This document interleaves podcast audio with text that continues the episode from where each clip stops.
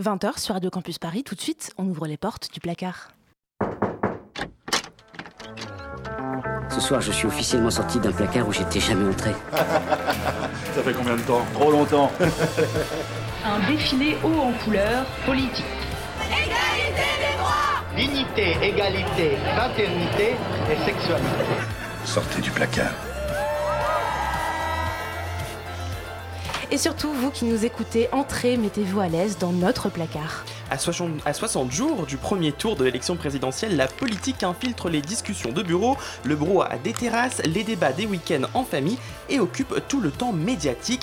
Alors forcément, on se demande nous aussi pour qui on va bien pouvoir voter. Alors on s'est demandé quel bulletin les LGBT allaient mettre dans l'urne. On avait une intuition, une idée, peut-être un espoir, hein, tout simplement. Les gays, lesbiennes, bi, trans ont toujours voté à gauche et devraient voter à gauche en avril. Sauf qu'il semblerait que de plus en plus de gays votent à droite et sans passer par la case républicain, se dirigeant directement vers la case FN. Alors pourquoi alors pourquoi du coup Et est-ce euh, qu'il existe un vote communautaire? Est-ce que l'orientation sexuelle influence le vote? Est-ce que l'adoption du mariage pour tous a changé les habitudes de vote des LGBT Certaines personnes ont des réponses à ces questions compliquées et deux d'entre elles viennent de s'installer dans le placard. À nos côtés, il y a le directeur des études du pôle politique de l'IFOP, François Cross. Bonsoir, vous êtes par téléphone avec nous ce soir. Bonsoir. Et également avec nous l'auteur d'une enquête sur le FN et l'homosexualité, la journaliste Marie-Pierre Bourgeois. Bonsoir. Et on commence par quelques chiffres. 6% et demi des Français se déclarent homo ou bi. Euh, si on détaille un peu, cela donne 3% d'homo et 3% et demi de bi. Au final, cela représente 2,8 millions d'électeurs, 6% de la population. Euh, c'est plus que les catholiques pratiquants, 4,5, et les musulmans, 5%. Euh, est-ce qu'on peut dire que l'orientation sexuelle a une influence directe sur le vote, François Cros? Alors c'est toujours compliqué, en tout cas on note qu'en France, euh, la, dimension communautaire et identitaire euh, des comportements politiques est un peu moins prononcée dans l'ensemble de la population, et y compris euh, chez les minorités sexuelles, que par exemple aux États-Unis ou dans des quartiers homosexuels très typés à San Francisco, à New York ou ailleurs.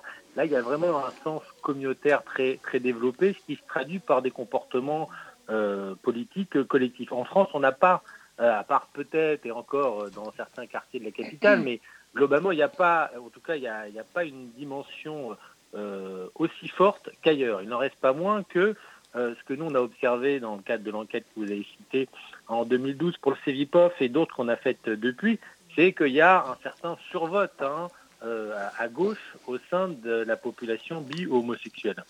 Marie-Pierre Bourgeois, est-ce que vous pouvez réagir à ce que vient de dire François Oui, euh, alors moi je ne suis pas exactement sur le même terrain, j'étais plus sur le, terrain de, la stratégie du Front National. Vous l'avez rappelé tout à l'heure, mhm. aujourd'hui il y a un peu plus de 7% de la population en âge de voter euh, qui, est, qui appartient à la communauté LGBT. Donc il y a un vrai enjeu pour les partis d'aller chercher cette communauté-là. Pour rappel, les catholiques pratiquants aujourd'hui en France, c'est 3%. Mhm. Donc on est quand même sur euh, un, vrai, un vrai segment électoral. Et en effet, je partage tout à fait ce que disait François Cros, ça a été validé par, euh, par des chiffres, et puis il y a également un ressenti qu'on peut avoir, euh, qu'aujourd'hui, il y a un survote de la communauté euh, LGBT pour le Front National, et ça s'inscrit dans deux tendances, à la fois le Front National qui va chercher la communauté LGBT sur ce terrain, et la communauté LGBT qui se sent de plus en plus menacée par une je reprends certains termes que j'ai parfois entendus, une supposée islamisation de la société qui remettra en cause euh, le droit d'être tranquillement euh, avec son amoureux ou son amoureuse dans la rue. Alors du coup, on va prendre le temps de parler justement de toutes ces histoires d'islamisation et d'expliquer pourquoi les gays votent plus euh, pour le FN aujourd'hui, mais on aimerait avec Loïc avant de commencer, essayer de déterminer un petit peu, justement, pas cette communauté, mais en tout cas cet électorat gay. Est-ce qu'on peut essayer de définir ensemble les particularités de ce groupe social Par exemple, voilà, ils sont peut-être plus urbains, plus plus euh, CSP+, par exemple, François Cross, vous avez peut-être... Euh, bah oui, c'est un... Bah, les minorités sexuelles. Alors, pourquoi on parle de homo et bisexuels? Parce que la proportion de personnes qui se disent homosexuelles, c'est 3,5% en moyenne, 5% chez les hommes, 1%, 1,5% chez les femmes.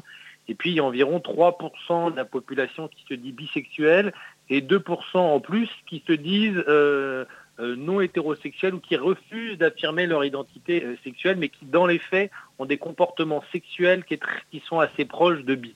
Bref, la, mouvance est entre 6, 8, 9% de personnes qui euh, ne se définissent pas comme hétérosexuelles. Et ces personnes, globalement, elles ont plutôt un profil masculin. Hein, on a, dans notre dernière enquête, on avait à peu près deux tiers d'hommes contre un tiers de, femmes. On a aussi beaucoup plus de jeunes. Hein. Ça tient notamment au fait que dans certaines générations, on a plus de mal à, afficher hein, son homosexualité que dans les jeunes. Et puis on avait un profil beaucoup plus euh, urbain et notamment euh, parisien. Hein. Dernièrement, on avait fait une enquête euh, à Paris qui montrait que vous aviez 13% de la population parisienne intramuros qui se disait homosexuelle, donc une proportion deux fois supérieure à celle qu'on observe en province. Est-ce qu'ils ont une conscience politique plus aiguë que le reste de la population française? Je vous hocher de la tête, Marie-Pierre Bourgeois. Oui, je vous interromps, François Cros. C'est assez intéressant, ce que vous dites, parce que là, vous nous dites euh, parisien, urbain, plutôt diplômé, donc l'image qu'on peut avoir parfois du lectorat de gauche, et c'est ce que vous disiez en introduction tout à l'heure, on a toujours l'image quand on appartient à une communauté euh, minoritaire, on a envie de défendre les autres communautés minoritaires. Donc dit très rapidement et de façon un peu caricaturale, hein, euh, moi qui appartiens à la communauté LGBT, je vais avoir envie de défendre les sans-papiers, je vais avoir envie de défendre les personnes euh, racisés. Euh, et ça a été euh, longtemps vrai, ça l'est de moins en moins, notamment parce qu'il y a un embourgeoisement de la communauté LGBT. Et que si auparavant, quand vous disiez, alors c'est vraiment le cas pour les hommes, c'est un peu moins le cas pour les femmes, mais quand vous étiez un homosexuel masculin, vous gagniez en général moins bien votre vie, vous étiez moins bien intégré dans la société. C'est de moins en moins le cas. Donc cet embourgeoisement fait que vous avez aussi de moins en moins de raisons de voter à gauche. Et du coup, Alors, bah, vous savez, il y a, l'Estrade hein, qui est le premier à avoir parlé de droitisation du milieu gay en, 2012. Et euh, lui, alors, il ne s'appuyait pas sur des chiffres statistiques. Il observait vraiment le, milieu communautaire, euh, euh, en gros, un peu l'élite gay, militante parisienne. il se rendait compte que, voilà, justement, le militantisme LGBT avait tendance à s'atténuer avec la problématique du sida qui devenait un peu moins prononcée, avec l'obtention du Pax, avec le combat victorieux en 2012, vu que la gauche était passée à aller faire passer euh, le mariage et l'adoption. Bref, il, ressentait une sorte de démobilisation, un recentrage des, gays sur des problématiques purement individualistes, une sorte d'hédonisme sécuritaire où euh, on prend en compte finalement plus des, enjeux économiques, la fiscalité par exemple, l'emploi, ou des enjeux ben, sécuritaires ou identitaires. Euh, que euh, des euh, enjeux liés à leur comportement sexuel. Voilà. En gros, est-ce que l'intégration politique institutionnelle n'a pas dissous un petit peu le combat d'une partie des la, solidarité, on va dire, d'une partie des homosexuels envers les combats LGBT oui, tout, à fait le bouquin de, Didier Lestrade pour le citer. Euh, pourquoi euh, les gays euh, sont passés à droite, comme le titre est fort, sont mhm. passés à droite, sous-entendu ils l'ont pas toujours été. c'est vraiment cette normalisation. C'est exactement ce que vous dites, c'est de dire voilà, c'est une communauté qui longtemps a été en marge, elle l'est de moins en moins socialement, elle est de moins en moins économiquement. Donc finalement, elle a de moins en moins de raisons de voter à gauche. la question des droits LGBT, est-ce qu'elle est encore au cœur des préoccupations des électeurs gays, lesbiennes ou trans? C'est pas évident de vous l'expliquer. En gros, pour vous expliquer les choses simplement, c'est très compliqué d'interroger les, gays parce que, ou les, LGBT, puisque comme je dis, ils pèsent entre 5 à 10% de la population française. Et donc pour interroger 1000 gays, il faut interroger 10 000 Français. Vous voyez Ça coûte extrêmement cher et il y a très peu euh, de, médias ou de centres de recherche qui sont capables de le faire et ensuite de poser des questions de fond sur les raisons du vote euh, FN ou de gauche ou des, les attentes politiques de la population bi-homosexuelle. Malheureusement, vous, savez bien quel est l'état de la presse communautaire depuis quelques années. on avait fait des enquêtes avec Tétu, maintenant c'est fini. Et euh, donc on n'a pas de, de, réponse très nette à apporter, tout simplement parce qu'on n'a pas encore les mesures faites sur ce sujet. Cela étant dit, vous avez tout à fait raison de le dire. C'est difficile d'avoir des chiffres pour les raisons que vous avez citées. Mais euh, il y a deux choses. On sent à la fois une déception d'une partie de la communauté LGBT qui trouve que François Hollande n'a pas été euh, assez loin, notamment sur euh, sa promesse d'ouvrir la PMA mmh. aux femmes lesbiennes. Et il y a également d'autres personnes qui trouvent que finalement, François Hollande en a fait peut-être beaucoup ce mariage pour tous, mais n'a pas fait assez pour défendre le climat propre à la communauté LGBT en France. Donc on peut avoir euh, les deux faces euh, d'une même pièce sur ce sujet-là. Vous pensez du coup qu'il va y avoir une vraie modification des, intentions de vote pour l'élection de 2017 par rapport à 2012 On voyait qu'il y avait une, certaine... Euh, un équilibre en fait entre 2007 2012 sur les sur les votes euh, le vote LGBT les différentes répartitions de votes. Vous pensez que ça va vraiment changer pour 2017 avec ce que vous avez dit? Alors alors juste nous si je peux me permettre c'est que nous suite au un an après le vote de la loi Taubira on avait fait une enquête qui montrait que finalement, contrairement aux idées reçues, la séquence du mariage pour tous n'avait pas vraiment profité aux, partis de gauche ni renforcé euh, l'engagement politique des personnes les plus concernées par ce projet. Au contraire, on observait chez, les Français affirmant une part d'homosexualité les mêmes tendances de fond que dans le reste de la population, à savoir une certaine radicalisation de leur position et un certain désenchantement à l'égard des partis politiques. Donc ça se traduisait par un peu plus d'abstention et par euh, une tendance plus forte, euh, un attrait d'une partie des gays, des bi et des lesbiennes pour le FN et euh, en partie qui s'est accru au fait au cours des, des 5-6 dernières années. Alors moi je serais un tout petit peu plus nuancé euh, là-dessus, euh, face à une gauche qui finalement a fait le service minimum. Hein. On a peu entendu François Hollande, on a peu entendu Jean-Marc Ayrault, on a peu entendu Manuel Valls sur ces sujets-là. On se rappelle de, la sortie de François Hollande qui parlait de la liberté de conscience des maires, ce qui d'un point de vue constitutionnel n'a aucun sens. Donc entre une gauche qui a fait un petit peu le service minimum et une droite qui a été à l'avant-poste de la manif pour tous, finalement le Front National est apparu comme euh, un parti avec une position euh, plutôt équilibrée. Donc vous avez tout à fait raison de dire que ça n'a pas changé les grands équilibres.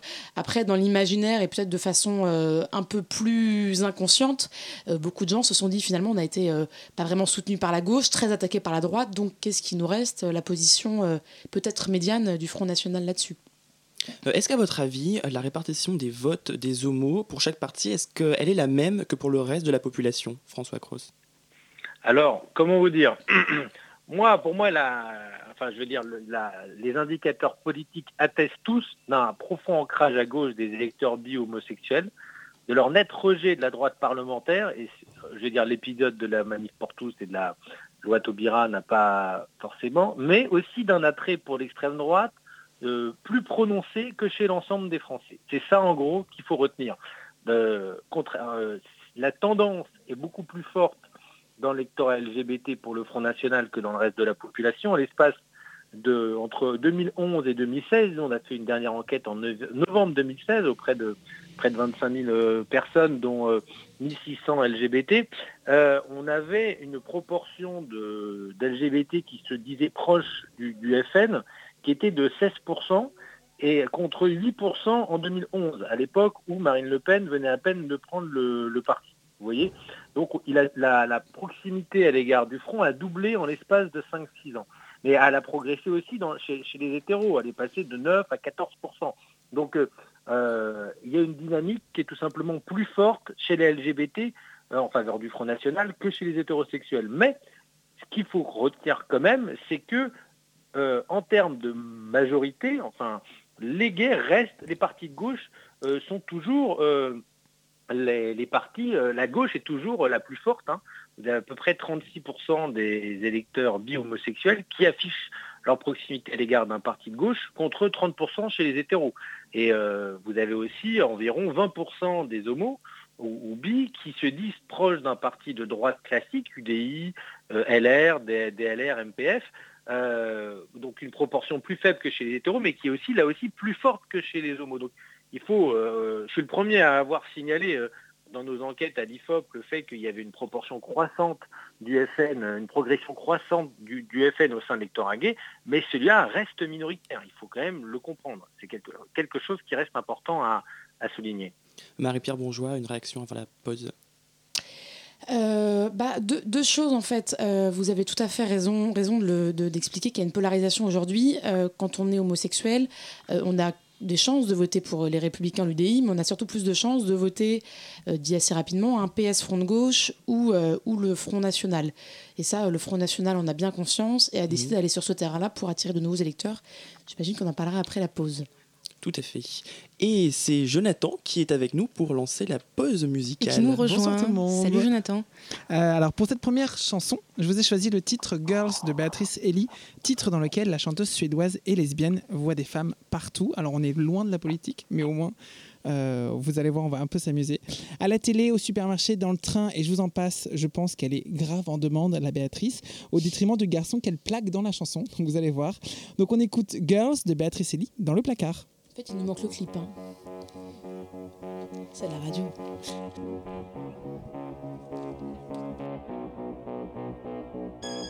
I've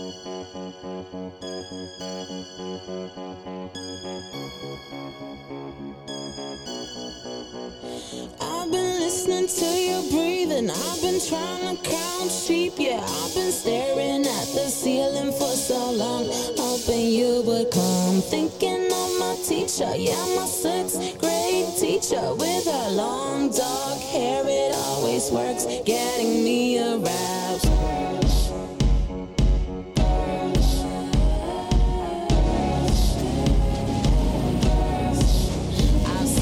Girl on the TV, see this girl in the mall. I see pictures in my head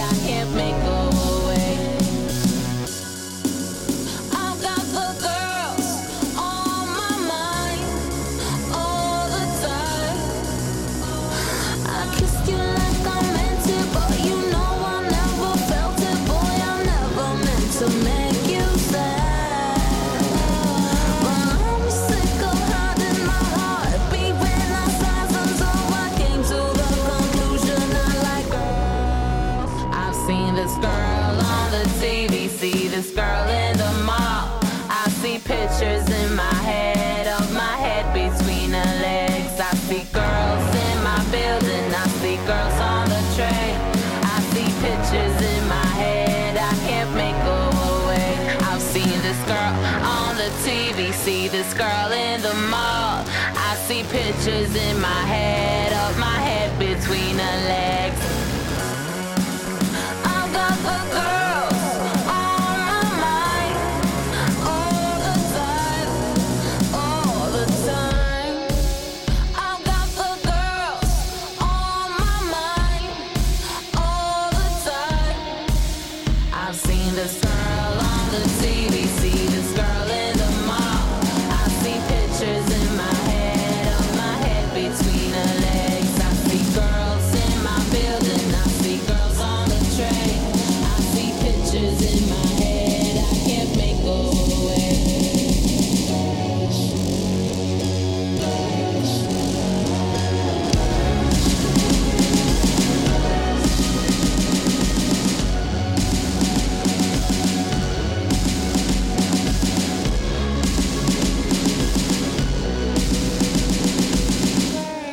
Vous êtes toujours dans le placard sur Radio Campus Paris et on vient d'écouter Girls de Béatrice Elie.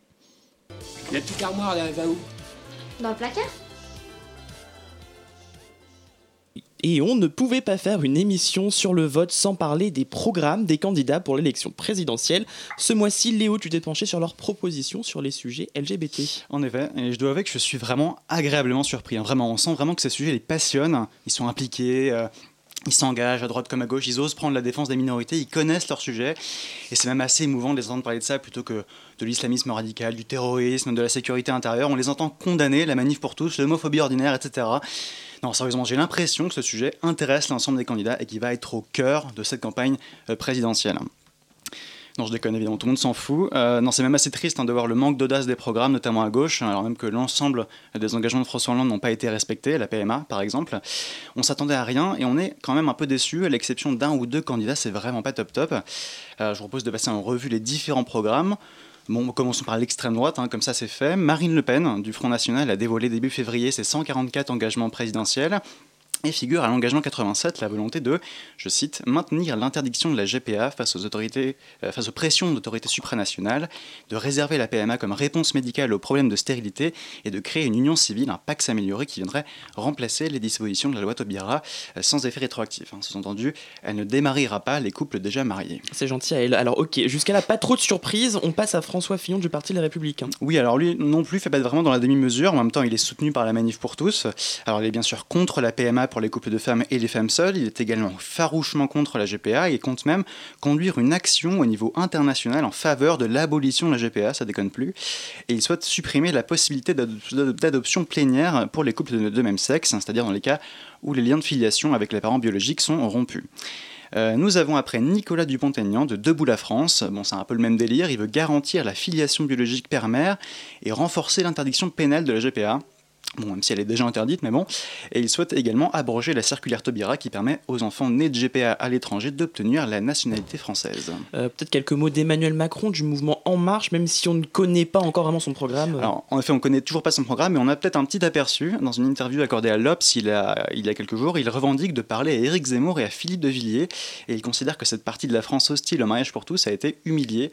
C'est vrai que faire des dizaines de manifestations avec le soutien de plusieurs dizaines d'organisations politiques, monopoliser l'espace médiatique pendant un an, être reçu plusieurs fois à l'Élysée, quelle humiliation Euh, Les réactions indignées ont été immédiates, notamment avec le hashtag Team Humilié sur Twitter, où des personnes lambda partageaient leur expérience d'humiliation, d'homophobie, de lesbophobie, de transphobie ordinaire.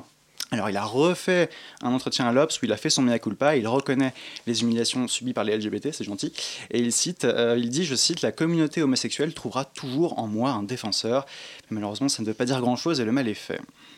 Euh, bon, vu que ce, que proposait la droite, on va faire un petit peu un tour à gauche du coup. Ouais, on commence avec Benoît Hamon du Parti Socialiste. Alors lui, il souhaite étendre la procréation médicalement assistée aux femmes seules et aux couples de femmes. Euh, Il reste cependant contre la GPA. Il a également annoncé sa volonté de créer un corps de contrôle anti-discrimination qui vérifiera régulièrement les pratiques des structures publiques et privées en matière de discrimination. Alors c'est assez vague pour l'instant, mais on imagine que ça inclut la lutte contre les LGBT-phobies. En revanche, dans son programme, rien de concret pour les personnes trans, rien pour les personnes intersexes, rien sur la lutte contre le VIH. La petite drague du PS envers les LGBT avait bien marché en 2012. En 2007, ils osent un petit peu moins. En on a- 2017, ils osent un peu moins. En 2017, oui. En 2017, ils osent un petit peu moins. Ensuite, en- il y en a Yannick Jadot, du candidat, le candidat d'Europe Écologie Les Verts. Lui souhaite ouvrir la PMA à toutes les femmes aussi. Concernant la GPA, son directeur de campagne a annoncé qu'il est contre la GPA dans un cadre marchand, mais veut ouvrir la réflexion d'une GPA dans un cadre gratuit et familial. Il souhaite également reprendre la lutte contre les IST et le VIH, renforcer la sensibilisation contre l'homophobie, la et la transphobie, euh, par exemple en organisant des actions de prévention du mal-être et du suicide. Euh, Il veut former le personnel de la fonction publique à l'accueil des personnes LGBT et permettre le changement d'état civil déjudiciarisé, gratuit, déclaratif et basé euh, sur l'autodé- l'autodétermination des personnes trans. Il veut aussi prévoir un aménagement favorisant la mixité de genre dans tous les espaces publics de jeux et sportifs. En octobre dernier, dans le questionnaire qu'avait envoyé l'inter-LGBT à l'ensemble des candidats pour la primaire des Verts, il se prononçait en faveur de l'amélioration des conditions d'incarcération des personnes trans et pour l'amélioration de la prise en charge des parcours de transition par la sécurité sociale. En tout cas, faudrait-il encore qu'il soit candidat et qu'il ne fusionne pas avec euh, Benoît Hamon.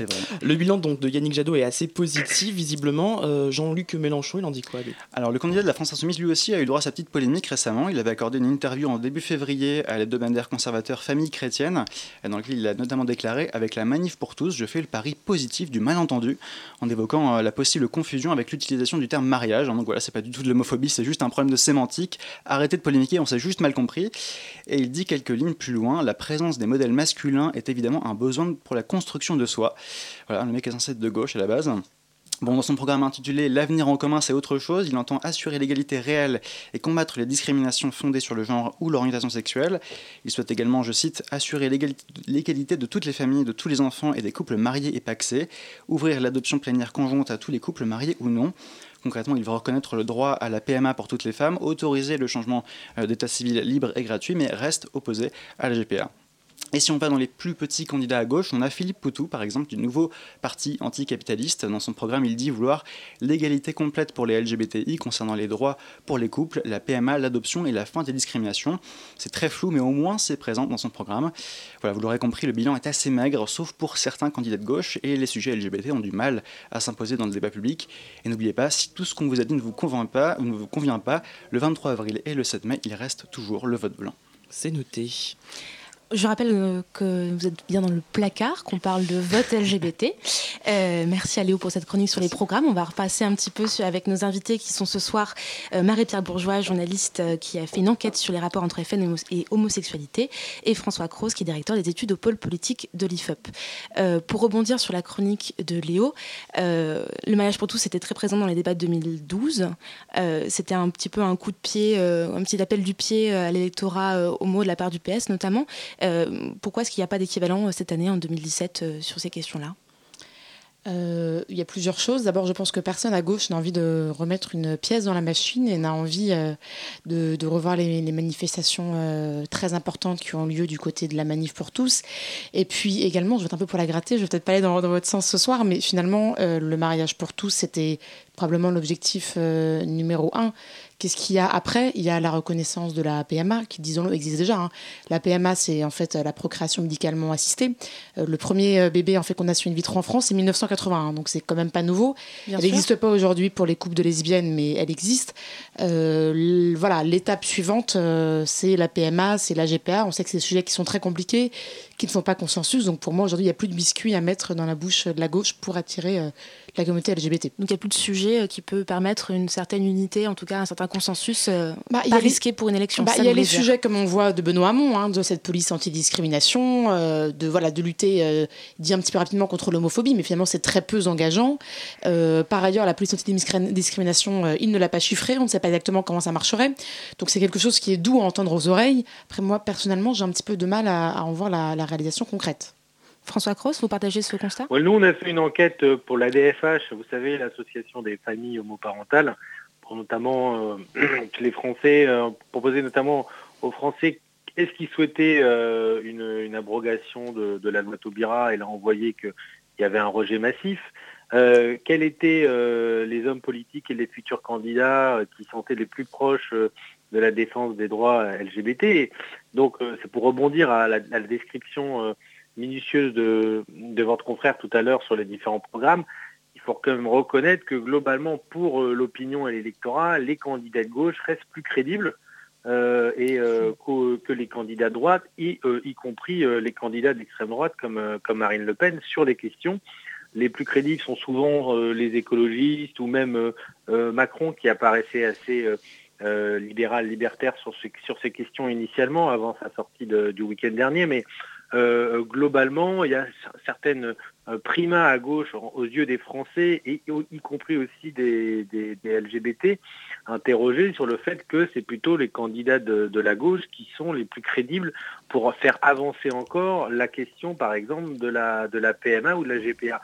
On avait aussi posé la question si les Français étaient favorables à la PMA et on voyait dans cette enquête qu'une majorité courte, mais une majorité de Français étaient favorables à la, à la PMA et qu'une euh, majorité était encore opposée à la GPA. La GPA, ça reste pas consensuel. Mais en tout cas, le mariage reste est de plus en plus consensuel. On a quasiment deux Français sur trois qui ils le souhaitent. L'adoption, c'est plus partagé, mais il y a eu quand même un vrai basculement au sein de l'électorat euh, LR de centre droit euh, sur cette question, comme si au fait l'institutionnalisation, la loi venait légitimer cette position, hein, alors même que ça avait été au cœur du, combat de la manif pour tous, et que désormais les combats sont plus portés sur la PMA et sur euh, tout un ensemble de, luttes sur la possibilité euh, juridique, sur la possibilité envers de reconnaissance juridique des enfants euh, adoptés ou, euh, euh, comment dirais-je, euh,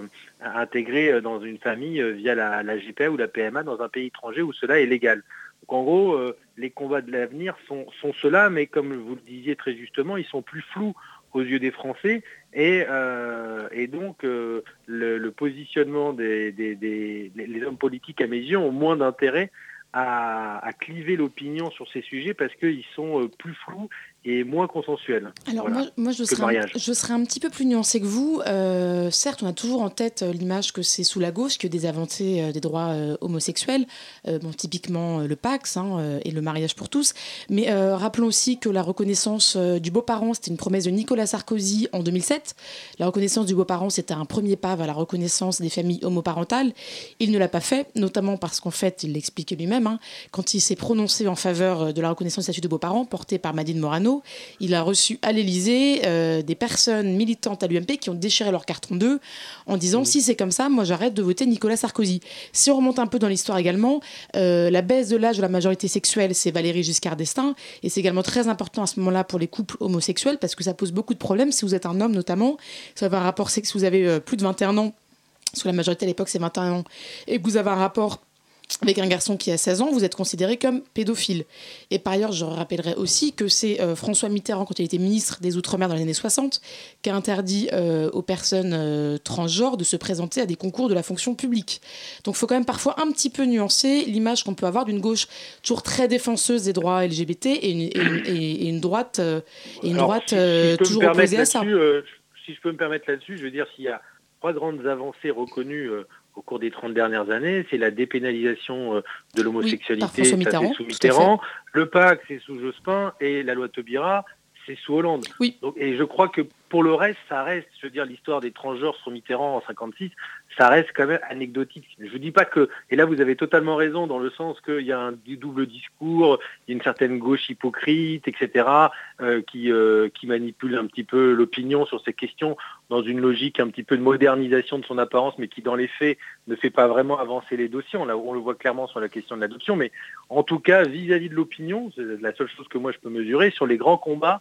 C'est la 30 gauche qui 50 là-dessus. années, c'est quand même la gauche qui est identifiée là-dessus. Et ça se reporte encore aujourd'hui, parce que l'enquête qu'on a fait pour la DFH, c'était en novembre, euh, ça se reporte encore, où là encore, il y a, je veux dire, un primat donné à la gauche sur ces questions. ces Alors. Quand on est spécialiste comme vous, bien sûr qu'on connaît la réalité des choses, mais pour l'ensemble de l'électorat, c'est euh, la, la gauche apparaît quand même toujours plus légitime pour porter ces combats. Est-ce que la- le FN essaye justement de casser un petit peu cette vision de la gauche qui serait porteur des, des- de l'avancée sociale et de la droite qui serait au contraire très conservatrice? Est-ce que c'est un argument utilisé par le FN Bah, dans sa tentative On se de... souvient, euh, vous savez, Marine Le Pen qui avait affirmé qu'il n'était pas bon d'être homosexuel dans certains quartiers.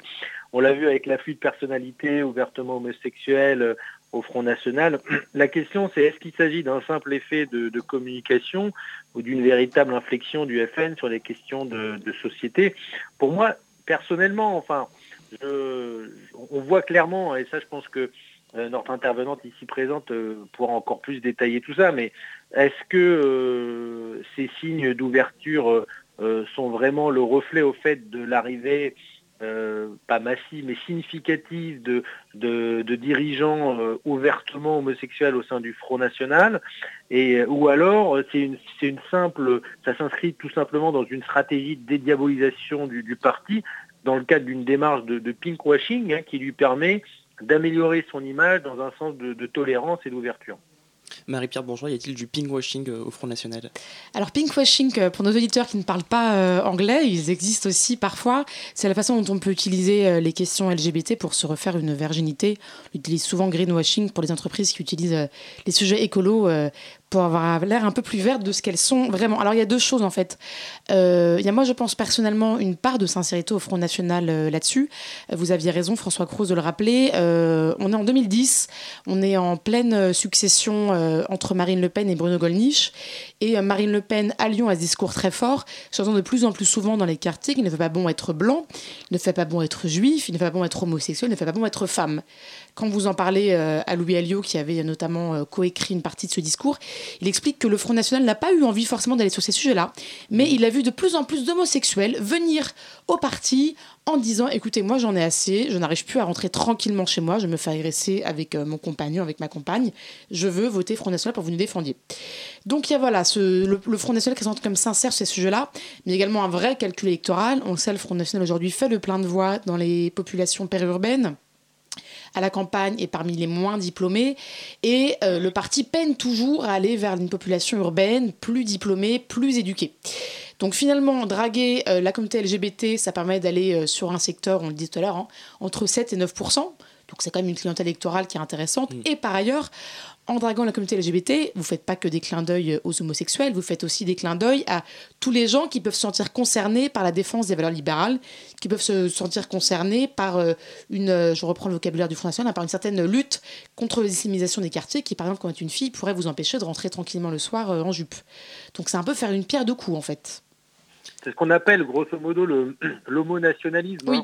C'est-à-dire la récupération par la droite radicale d'un discours défendant les, droits des homosexuels pour stigmatiser les musulmans en général et à l'intérieur des leurs frontières les immigrés euh, d'origine musulmane en particulier. On l'a observé par exemple aux Pays-Bas, hein, où euh, on va dire cette rhétorique hein, qui parvient à, conjuguer nationalisme et libéralisme sociétal dans leur euh, opposition commune à, l'islam était est désormais portée par par Guy Wilders, euh, qui est un leader libéral et nationaliste, mais qui régulièrement brandit les droits des homosexuels comme un acquis de l'Occident libéral euh, menacé par l'islam. Et euh, ce qui est intéressant, c'est est-ce que, en gros, le Front National peut apparaître comme le mieux à même de défendre le mode de vie à l'occidental contre une doctrine religieuse hostile aux minorités sexuelles, mais aussi aux femmes ou à la laïcité? Et ça, ça s'inscrit dans, dans un dans une dans une dans un objectif du Front National qui est dans pour, pour le Front National, je pense qu'une des clés du succès au prochain scrutin résidera dans sa capacité à substituer au, au- traditionnel clivage gauche-droite structuré sur des enjeux économiques sur lesquels il peine à convaincre, à des clivages sur des questions de société où là il peut euh, s'imposer comme euh, la force politique qui est euh, en mesure de défendre le modèle de vie, de, modèle, de modèle de vie occidental contre, euh, un, contre un discours réactionnaire, conservateur, et, euh, et donc il, apparaîtrait comme celui qui permet, euh, le, FN se, se met à dénoncer d'autant plus les menaces que fait peser l'islam et ses adeptes sur le mode de vie des Français et des Françaises dans leur liberté en matière de mœurs et de sexualité. On va continuer à parler justement de, de l'évolution du rapport à l'homosexualité au FN, mais on va quand même refaire une petite pause avec Jonathan. Qu'est-ce que tu nous proposes? Ben, pour cette deuxième page musicale, euh, on va voir l'artiste queer américain Shamir, euh, qui a sorti son premier album Ratchet en 2015. Euh, l'artiste qui se considère lui-même comme sans genre, sans sexualité et je cite, et qui n'en a rien à foutre, euh, nous offre un, du joli bordel musical, un mélange d'électro, de rap, de funk et de son underground emprunté au voguing par exemple. Le tout réuni autour de sa voix plutôt androgyne, vous allez voir. Euh, donc préparez-vous à danser, on écoute On the Regular de l'artiste Shamir.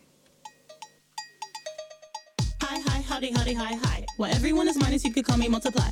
Just so you know, yes, yes, I'm that guy. You could give five fingers and I'm not waving high. Yes, I'm never ending. You could call me pie, but really, how long till the world realize? Yes, yes, I'm the best. Fuck what you heard. Anything less is obviously absurd. Haters get the bird, more like an eagle. This is my movie. Stay tuned for the sequel. Seems so wrong, seems so illegal. Got this in the back like a foul ball free throw. Yep, yep, you know that I go. This is me on the regular, so you know. This is me on the regular, so you know. Yep, yep, you know that I go. This is me on the regular, so you know. This is me on the regular, so you know. I come with the tip, with the blow, with the boom. And if you're in my way, there's nothing but doom. Ain't got no time for you ratchet ass goons. And just settle down, listen to my tunes. Ever since I was eight, I was attached to the mic.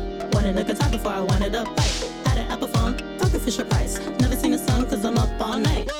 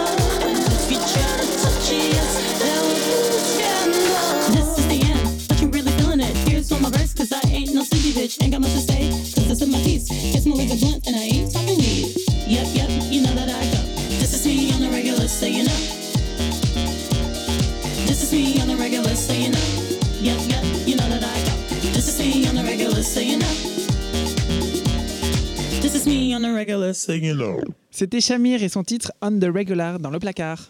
Nous sommes les enfants. Le placard, c'est sur les ondes et c'est aussi sur les réseaux sociaux.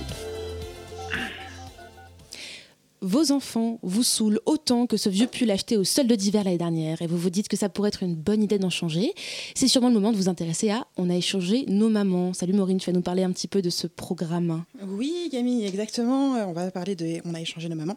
Si tant est qu'il faille une raison pour s'intéresser à cette émission. Alors, On a échangé nos mamans, c'était un programme phare hein, de M6 à l'époque obscure hein, et lointaine où la TNT n'existait pas. Autant dire donc à l'époque du Moyen-Âge. Et maintenant, euh, l'émission elle passe en prime sur NT1, donc le mardi Le principe de l'émission, c'est tout à fait simple, hein, comme d'habitude.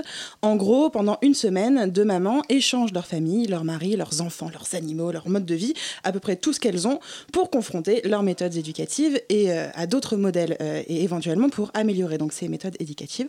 Le but affiché, c'est de se faire rencontrer et euh, se confronter des familles de toutes formes et de tous horizons. Alors, de toutes formes et de tous horizons, c'est-à-dire?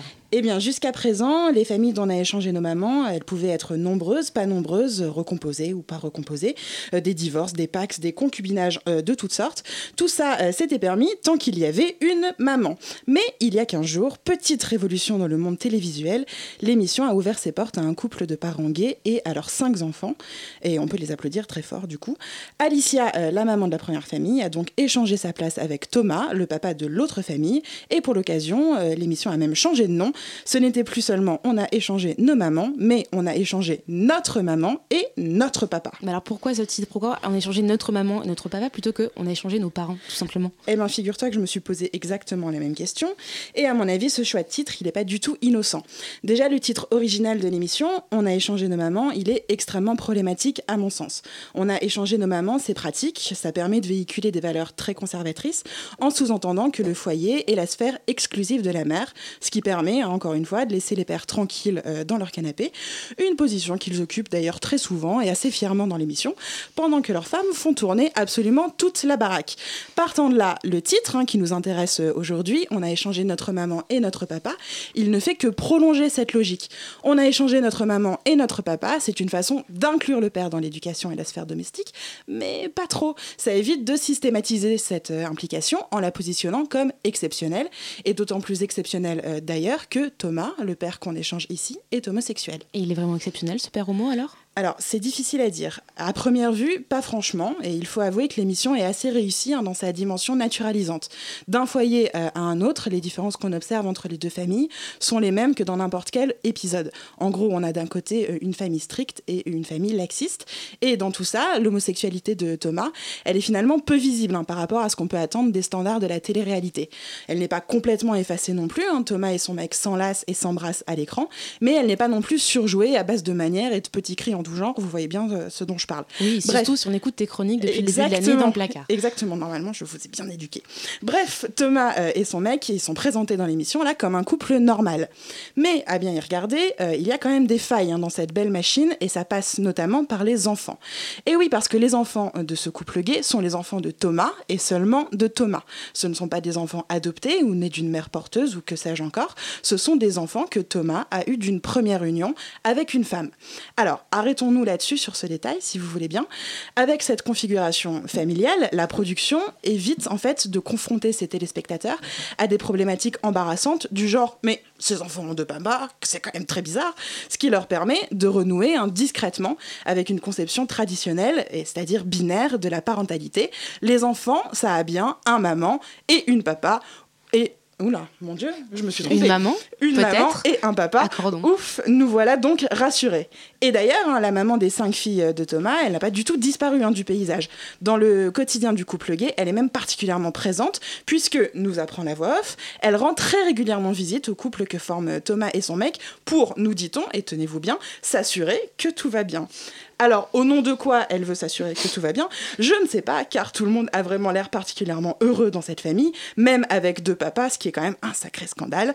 En fait, ce qui se passe, c'est qu'avec cette présence hein, périphérique de la mère, l'émission signale discrètement, mais d'une façon vraiment très vicieuse, le modèle homoparental comme dysfonctionnel.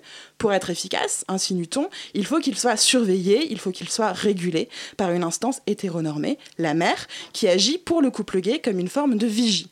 Donc comme le male gaze pour les femmes ou le white gaze hein, pour les non-blancs, le regard de la mère s'impose ici comme une instance de contrôle. Il bride l'autorité du couple gay et donc sa légitimité. Naturalisé d'un côté mais délégitimé de l'autre, le couple homo n'a donc aucun poids. La portée politique de sa visibilité dans l'émission est neutralisée et la manif pour tous peut dormir tranquille. Merci Maureen. Merci beaucoup Maureen. Vous regardez euh, cette émission, euh, Marie-Pierre Bourgeois? Moi, je vais vous faire une confession, j'ai pas la télé. Oh mince Ouais, je Mais mais, je- connaissais Super Nanny et c'est vrai qu'on ne voyait jamais de, de, de couple homosexuel dans Super Nanny. peu, ouais. Ce qui veut aussi dire quelque chose. Toujours. Alors on va continuer de parler du Front National notamment en écoutant euh, un peu ce que disait Marine Le Pen sur le mariage euh, en 2011. Nous sommes les enfants euh, d'une civilisation euh, qui euh, a fondé les règles de notre société. Les règles de notre, société, c'est que le mariage euh, s'effectue entre un homme et une femme. Je ne pense pas qu'il soit positif de changer cette règle, parce qu'alors, si l'on part de ce principe, on peut aller à la limite très loin dans, dans la modification de notre civilisation. Marine Le Pen en 2011 au micro de France Inter. Depuis, la loi sur le mariage pour tous a été votée, mais sa position n'a pas beaucoup évolué. Elle propose de revenir, Léo l'a dit tout à l'heure, sur la loi Taubira pour créer une sorte de Pax améliorée. On a vraiment du mal à comprendre comment des électeurs homosexuels peuvent voter en quelque sorte pour qu'on leur enlève des droits, Marie-Pierre Bourgeois. Alors, quand vous discutez avec euh, des homosexuels euh, qui votent euh, Marine Le Pen, il y a plusieurs choses qui reviennent.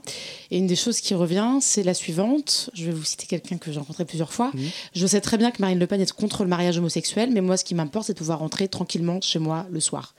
Sous-entendu, la première des libertés, c'est celle de circuler tranquillement, c'est de s'aimer en toute liberté, ce qui, d'après certaines personnes dans certains quartiers, ne serait pas possible. Donc le mariage pour tous, c'est bien, mais la première des priorités, c'est de vivre tranquillement ma vie. C'est là l'une des premières euh, motivations des électeurs aujourd'hui homosexuels qui peuvent voter Marine Le Pen. C'est le seul argument, en tout cas, c'est un des, enfin, il me semble que c'est un des seuls que vous mettez vraiment en avant dans votre euh, enquête. Est-ce qu'il y a d'autres motivations qui ont été exprimées lors de, de votre enquête? Alors, il y a aussi des motivations, notamment des, des personnes qui ont été très médiatisées. hein. Je pense à Sébastien Chenu, qui est euh, l'ancien fondateur de Galib, Mhm. qui était donc le, le courant LGBT euh, de, feu l'UMP euh, à l'époque. Euh, Il y a pas mal de ralliements médiatiques. On peut également citer celui de Julien Audoul, qui a euh, longtemps été conseiller à l'UDI et qui a fait la couverture euh, de Tétu et d'un magazine euh, LGBT homosexuel. Ces deux personnes-là, c'est aussi des parcours d'opportunisme, de sentir qu'il y avait une fenêtre de tir qui s'ouvrait, de médiatiser un petit peu leur homosexualité et d'arriver au Front National. Donc il y a voilà, d'un côté le discours qu'on peut entendre du militant de base ou du simple sympathisant, et puis ce qu'on peut entendre à Nanterre, dans le siège à Paris, où là il y a une opportunité à un moment de se dire je vais trouver une place au Front National. C'est assez intéressant, Sébastien Chenu, si on s'arrête un instant sur son parcours. Donc Sébastien Chenu, euh, qui a milité en faveur du mariage pour tous pendant longtemps euh, à l'UMP. Il veut en 2014 se retrouver euh, sur la liste de euh, NKM dans le deuxième arrondissement à la mairie de Paris. Il se fait évincer de la liste du deuxième arrondissement, remplacé par roulement de tambour, quelqu'un de la Manif pour tous. Et là, il prend ses clics et ses claques, il décide d'aller frapper à la porte du PS, donc chez euh, Julien euh, Julliard, qui est aujourd'hui l'adjoint à la culture, qui lui aussi est un militant engagé, qui lui dit non, non, non, Sébastien, ça va pas être possible.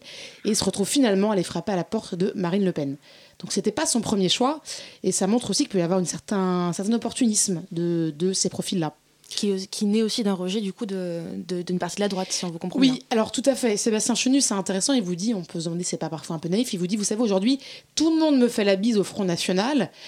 Aux Républicains, pendant la manif pour tous, on me rejetait. Sous-entendu, et ça me l'a dit tex- textuellement, euh, aujourd'hui, l'homophobie n'est pas au Front National. L'homophobie, elle est à droite, elle est chez les Républicains. Peut-être juste un on pourrait y revenir après. Ce qu'il faudra aussi dire, c'est qu'il y a quand même une différence entre être homosexuel au Front National à Paris et être homosexuel au Front National en province. C'est un petit peu différent et c'est pas exactement les mêmes que vous dire. Je pense que les militants n'ont pas forcément le même discours. Il y a eu des- vous parlez Oui. quand même de remarques assez, euh, même pas assez homophobes tout court en fait. fait dans les euh, dans les différentes sections du, du parti. Oui, alors il y, a eu- il y a eu récemment un, un jeune qui a quitté euh, une section du Front National, lui qui était militant euh, LGBT. En fait, ce qu'il ne faut pas oublier, c'est que euh, les militants euh, du Front National en province ont été socialisés par le Front National de Jean-Marie Le Pen. Et c'est sorti homophobe. Alors, si vous voulez, on pourrait le dire après que Jean-Marie Le Pen, c'est un peu plus nuancé que ça quand on regarde dans le détail. Mais voilà, beaucoup de vieux militants ont été socialisés par les sorties euh, euh, qui posent question de, Jean-Marie Le Pen et peuvent garder ces réflexes-là. C'est moins le cas à Paris, mais il y a finalement un Front National des villes et des champs sur cette question-là.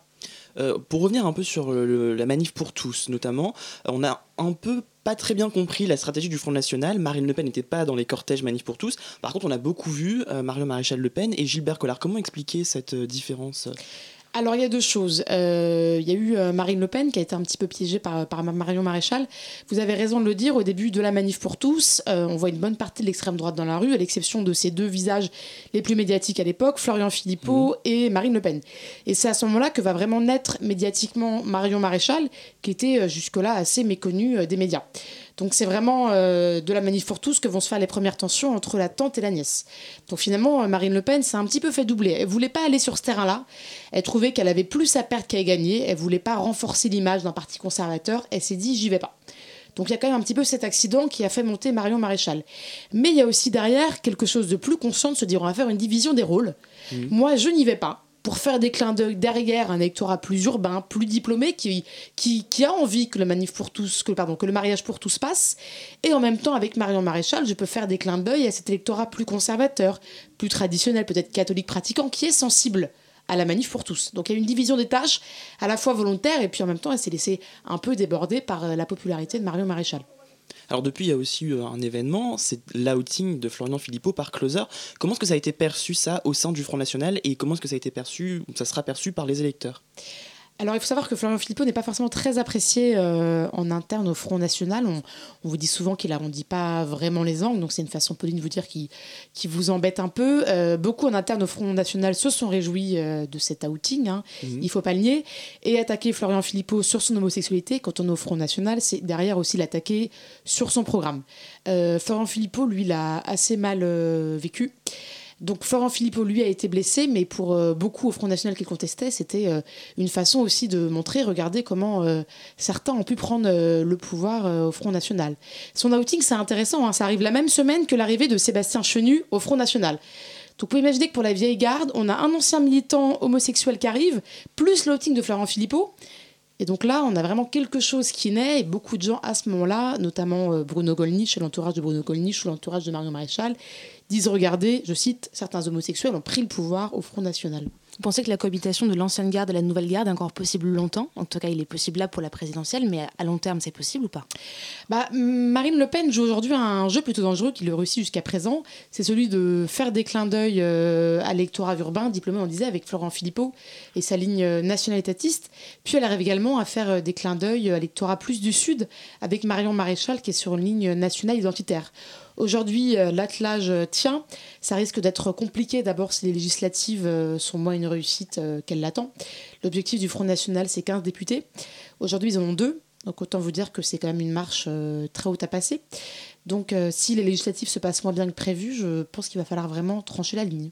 Euh, quelle est l'image de Marine Le Pen auprès des, des électeurs euh, et des militants LGBT du coup. Vous parlez de LGBT ou... Oui. LGBT, bien sûr. Ah bah, écoutez, en tout Vous cas, voulez nous, dans le cadre de l'enquête qu'on avait fait euh, pour la DFH, euh, c'était clair que pour les, les, les Français ou les électeurs euh, affirmant une part d'homosexualité, Marine Le Pen était clairement perçue comme quelqu'un qui n'était pas favorable aux, aux droits de, de la communauté au sens large. Vous voyez ce que je veux dire?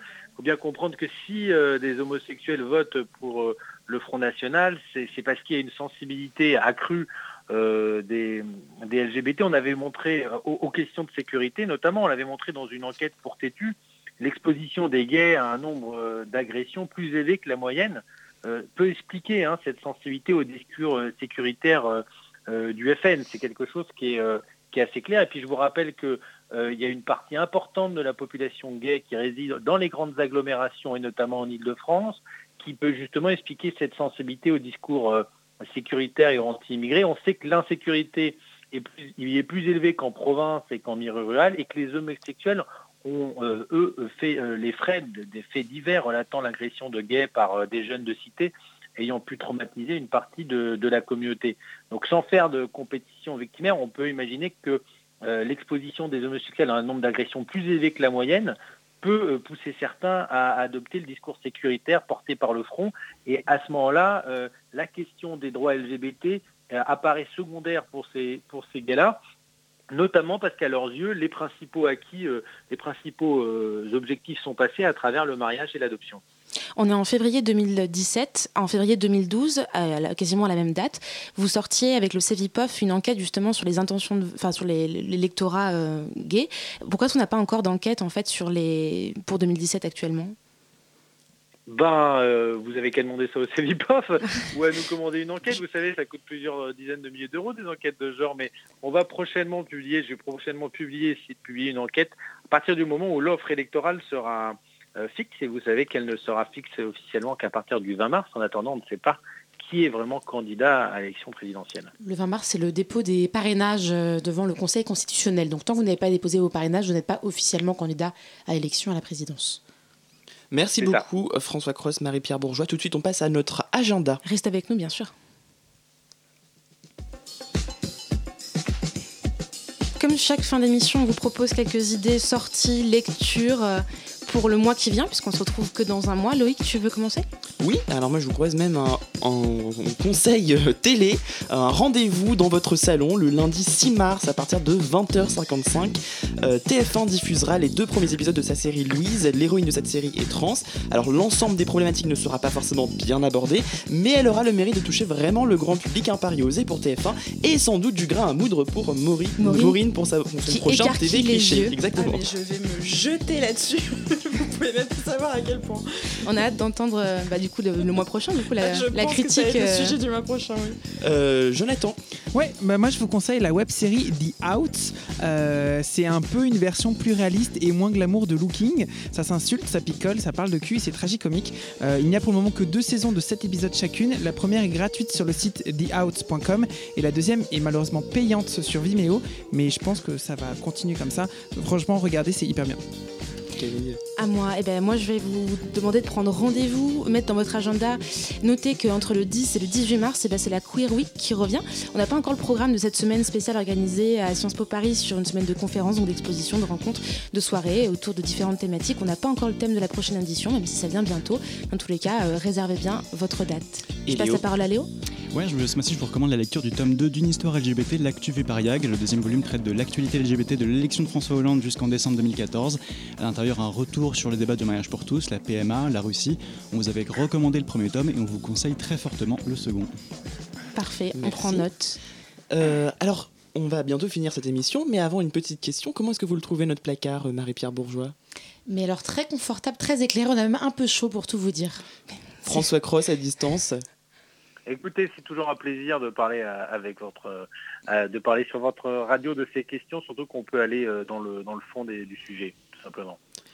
Et si vous voulez du coup approfondir, si une heure ne vous suffit pas, on vous recommande la lecture de l'enquête de Marie-Pierre Bourgeois qui était là ce soir, qui s'appelle Rosemarine, une enquête sur les rapports entre les FN et l'homosexualité. Voilà, c'est un livre passionnant, vous pouvez vraiment le lire, c'est une bonne lecture, je vous la recommande.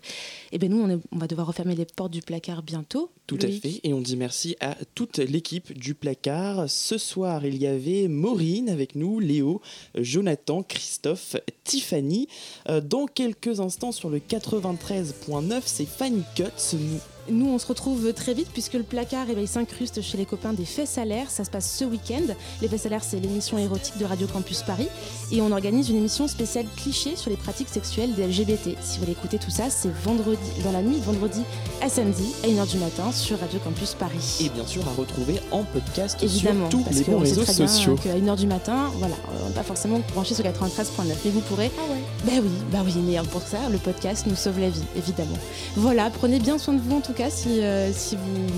Si vous, si vous restez sur 93.9, bref, tout ira bien, mais dans l'autre- dans d'autres cas, amusez-vous bien, bonne soirée. Et puis Loïc. euh, À très vite. Bah oui, à très vite. Bye. Salut